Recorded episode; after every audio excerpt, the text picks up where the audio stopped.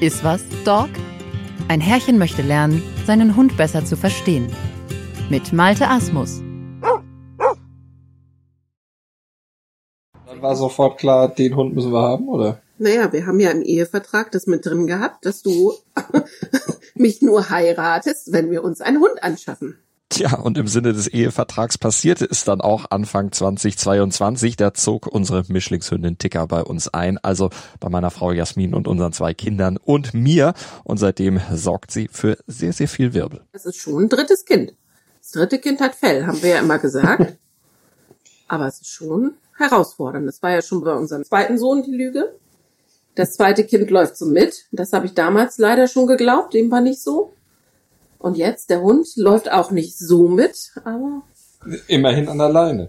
Ja, das stimmt. Mal so, mal so, ne? Ja, ihr hört schon, es ist tatsächlich, wie der große Loriot schon wusste, ein Leben ohne Hund ist möglich, wäre aber komplett sinnlos und vor allem bestimmt auch weniger aufregend. Und was das Leben mit Hund alles so aufregend macht, warum der Begriff drittes Kind gar nicht so von ungefähr kommt, darum soll es in dieser Podcast-Serie gehen.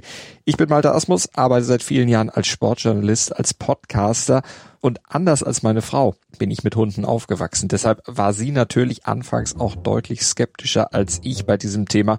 Übrigens auch, was diese Podcast-Aufnahme angeht. Mich schon auf? Ich nehme jetzt auf, ja. Nuschel, nuschel. Muss ich dich ja vorher fragen. Ob du Muss ich so deutlich sprechen wie deine Schwester? Nee, sprich einfach normal. Normal und ich, ne? Merkst du selbst. 15 Jahre. Ja, Bin ja Kummer gewohnt. ja, ich auch.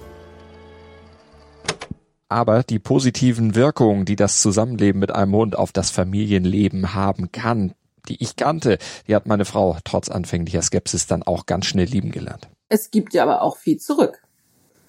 Deshalb, wenn sie hier ist und, und sie ist lieb und sie lässt sich streicheln und sie knuddelt und sie kommt und sie guckt, wenn es einem nicht gut geht und auch wie sie mit den Kindern umgeht, ah, das ist schon, schon schön. Aber trotz dieser schönen Seiten ist das Zusammenleben mit einem Hund natürlich auch voller Herausforderungen, denn jeder Hund hat so seine ganz individuellen Baustellen. Gerade Hunde wie unsere Ticker, die als Welpe in Rumänien auf der Straße aufgegriffen wurde, mit vier, fünf Monaten zusammen mit ihrem Bruder zuerst in einen Shelter und dann über eine Pflegestelle mit sieben Monaten zu uns gekommen ist.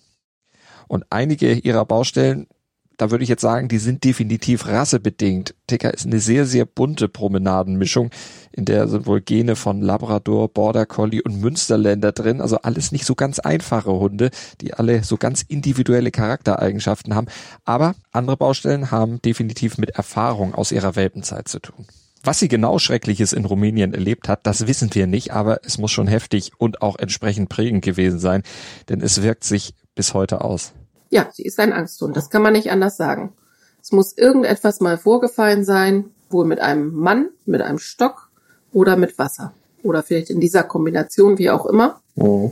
Wir wissen es ja nicht. Dazu kommt noch Angst bei hektischen Bewegungen. Gerade mit Kindern ist das jetzt nicht so leicht, aber wir haben vieles mit Training, mit Liebe und Fürsorge mittlerweile schon weg, beziehungsweise zumindest in den Griff bekommen.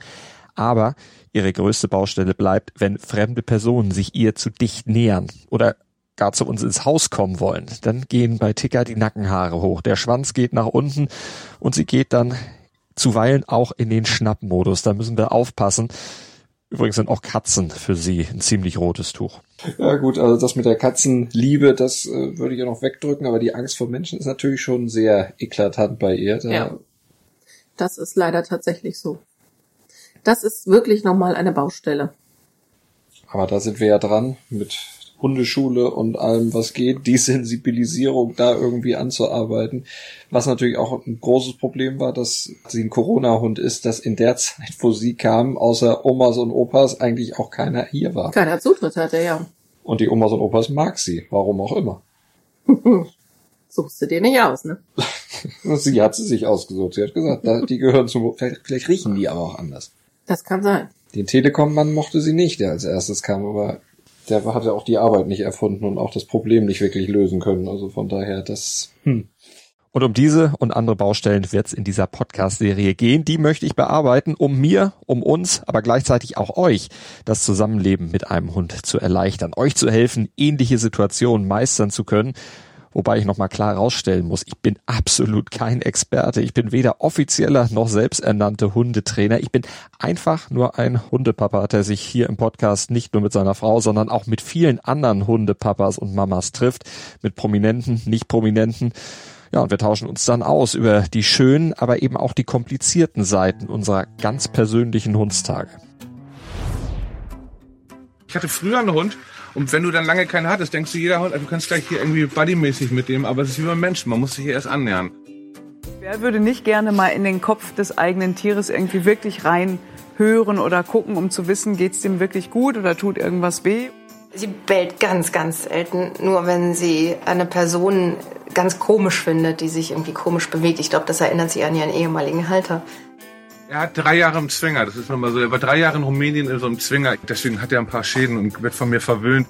Unser Hund ist jetzt eben äh, inzwischen schon zwölf, aber der läuft durch den Sand, der springt, der ist fröhlich, der hört nicht und ich hoffe, ich nehme aus diesen Gesprächen dann für mich und damit auch stellvertretend für euch ein paar gute Anregungen mit für die Baustellen mit dem eigenen Hund.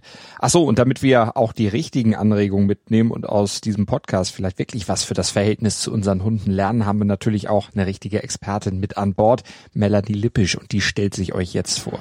Hallo, mein Name ist Melanie Lippisch. Ich bin Expertin für eine harmonische Mensch-Hund-Beziehung und unter anderem auch Content Creatorin von YouTube-Videos und Online-Kursen für Dogs TV. Kurz zu meinem Werdegang. Die Liebe zum Hund, die wurde mir quasi in die Wiege gelegt, weil meine Eltern von jeher deutsche Schäferhunde hatten. Wenn ein Schäferhund verstarb, folgte der nächste und somit kenne ich ein Leben ohne Hund gar nicht. Als ich aber damals auszog, also das erste Mal von zu Hause weg. Da hatte ich das Glück, dass mein damaliger Freund auch einen Hund hatte, einen weißen Schäferhund. Und das kam mir natürlich sehr gelegen. Das war zwar nicht sein einziger Pluspunkt, aber ein sehr großer. Irgendwann war ich dann Single und es verschlug mich beruflich in verschiedene Ecken Deutschlands. Und da musste ich dann ohne Hund an meiner Seite klarkommen, weil ich mir aufgrund der Arbeitszeiten keinen eigenen Hund erlauben konnte.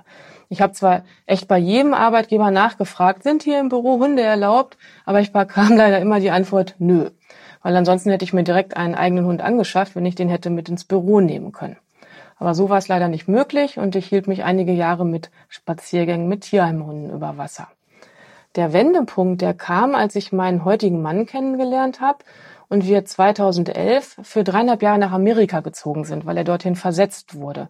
Und dort hatte ich dann plötzlich sehr viel Zeit, weil ich offiziell nicht arbeiten durfte und dachte, was machst du denn jetzt mit der ganzen Zeit?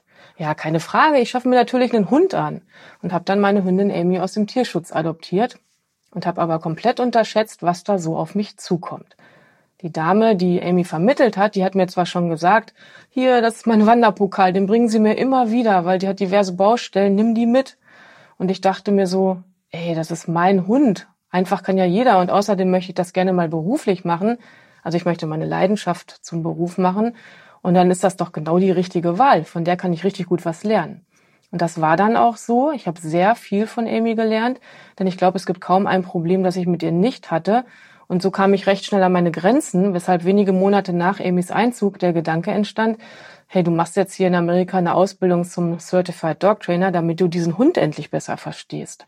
Und das habe ich dann auch gemacht und die Ausbildung abgeschlossen, habe danach noch ehrenamtlich in einem amerikanischen Shelter, also in einem Tierheim gearbeitet und als wir zurück nach Deutschland kamen, habe ich dann noch die deutsche Ausbildung drangehängt und einige Seminare, damit hier in Deutschland auch alles Hand und Fuß hat.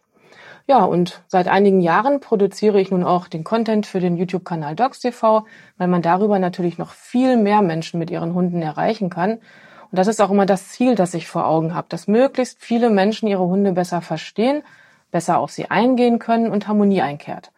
Und die Online-Kurse, die möchte ich auch nochmal kurz ansprechen. Die helfen dann so richtig gut im Detail. Da haben wir mittlerweile drei Stück. Bleib mal locker Leine. Du rufst da bin ich auch ohne Leine ein Team und Bye Bye Leinenaggression. Also auch da gern mal über die Links vorbeischauen und stöbern und vielleicht sehen wir uns ja bald mal in einem der Online-Kurse oder bei YouTube. Ich würde mich auf jeden Fall freuen. Und auf jeden Fall hören wir Melanie ab sofort in allen Episoden von Iswas Dog. Sie hört bei unseren Gesprächen ganz aufmerksam zu und gibt mir und meinen Gästen Feedback und Tipps. Aber apropos Gespräch zum Start und Ausklang dieser ersten Folge lasse ich euch noch mal ein bisschen ungefiltert an unserem Alltag mit Hund teilhaben. Und falls ihr bisher noch keine Erfahrung mit Hunden gesammelt habt, aber ernsthaft überlegt euch, vielleicht einen anzuschaffen, da hat meine Ersttäterfrau vielleicht in diesem Part noch ein paar Tipps für euch. Was nervt dich denn als Hundebesitzerin am meisten? Am Hund. Ja, generell, was mit Hund zusammenhängt. Du hast eben Was mit von Hund Verzicht gesprochen, ja, aber es gibt ja sicher auch andere Punkte noch. Aber erzähl auch gern den Verzicht. Zum Thema Verzicht fällt mir höchstens an, jetzt wo es auf die Urlaubszeit losgeht, dass du mit dem Hund natürlich eingeschränkt bist. Wir sind jetzt nicht die Familie, die sagt, Ticker kann im Frachtraum eines Flugzeugs verreisen. Wir würden sie nie irgendwie in so einem Käfig mit, mit Schlafmitteln oder ähnlichem da vier Stunden, keine Ahnung, nach Dubai mit verschicken. Ähm, das kommt für uns halt nicht in Frage. Und so sind wir natürlich etwas eingeschränkt, mit ihr ähm, unterwegs zu sein im Urlaub.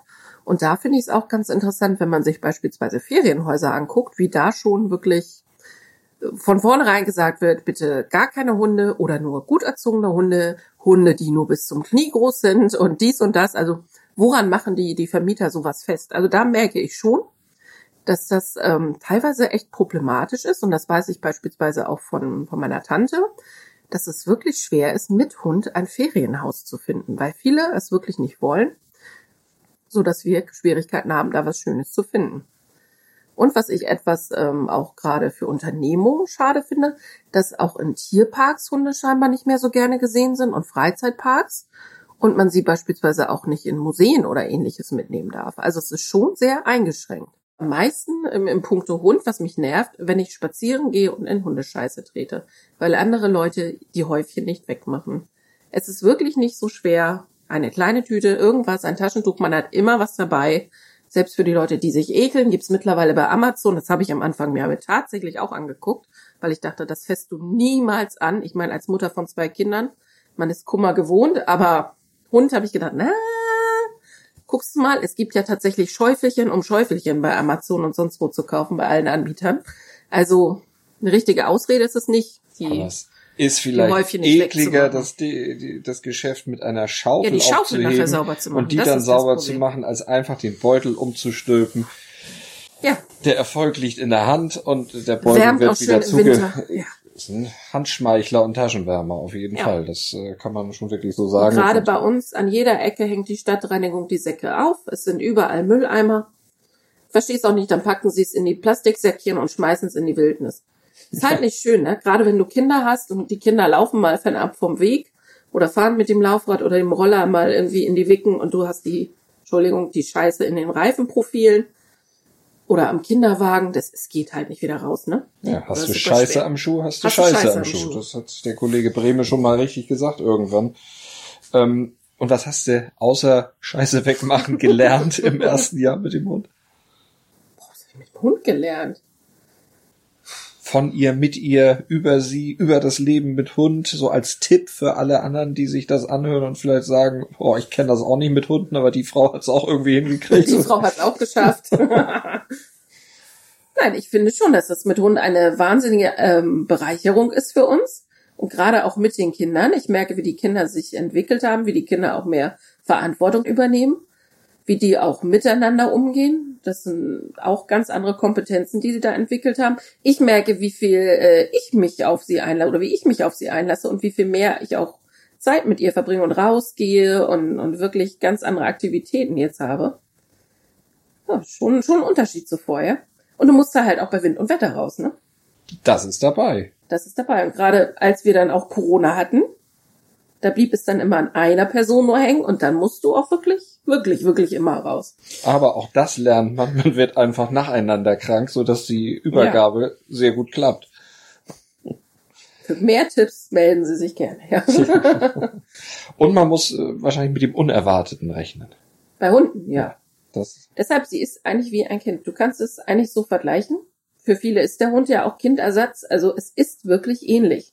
Du kannst es nicht einschätzen, was ist der nächste Schritt, was überlegt sie sich, was hat sie für Flausen im Kopf.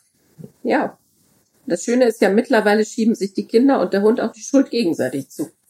Wer hat gepupst? Der Hund. Der Hund guckt, äh, vielleicht doch gar eins. und beim Essen arbeiten sie zusammen. Beim Essen arbeiten sie zusammen. Wir haben richtig schöne Teams gebildet. Ticker weiß mittlerweile ganz genau, unter welchem Stuhl sie warten muss. Sie weiß exakt bei wem, auch wenn wir bei Verwandten sind, bei welchem Kind ist das Potenzial am größten, dass Essen auf dem Fußboden landet. Welche Oma hat den besten Schinken? Welche Oma lässt am meisten Essen fallen?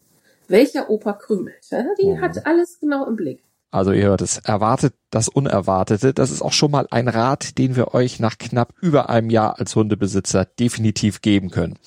Das Unerwartete im Leben mit eurem Hund an jedem einzelnen Hundstag und auch in diesem Podcast. Ab sofort, überall, wo es Podcasts gibt. Ist was, Doch? Schatz, ich bin neu verliebt. Was? Da drüben. Das ist er. Aber das ist ein Auto. Ja, eben. Mit ihm habe ich alles richtig gemacht. Wunschauto einfach kaufen, verkaufen oder leasen. Bei Autoscout24. Alles richtig gemacht. Mit Malte Asmus. Jetzt bewerten, abonnieren und weiterempfehlen.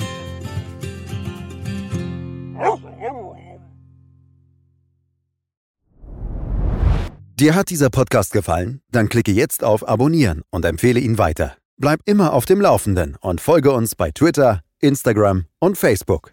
Mehr Podcasts findest du auf meinpodcast.de. Schatz, ich bin neu verliebt. Was? Da drüben. Das ist er. Aber das ist ein Auto. Ja, eben. Mit ihm habe ich alles richtig gemacht. Wunschauto einfach kaufen, verkaufen oder leasen. Bei Autoscout24. Alles richtig gemacht.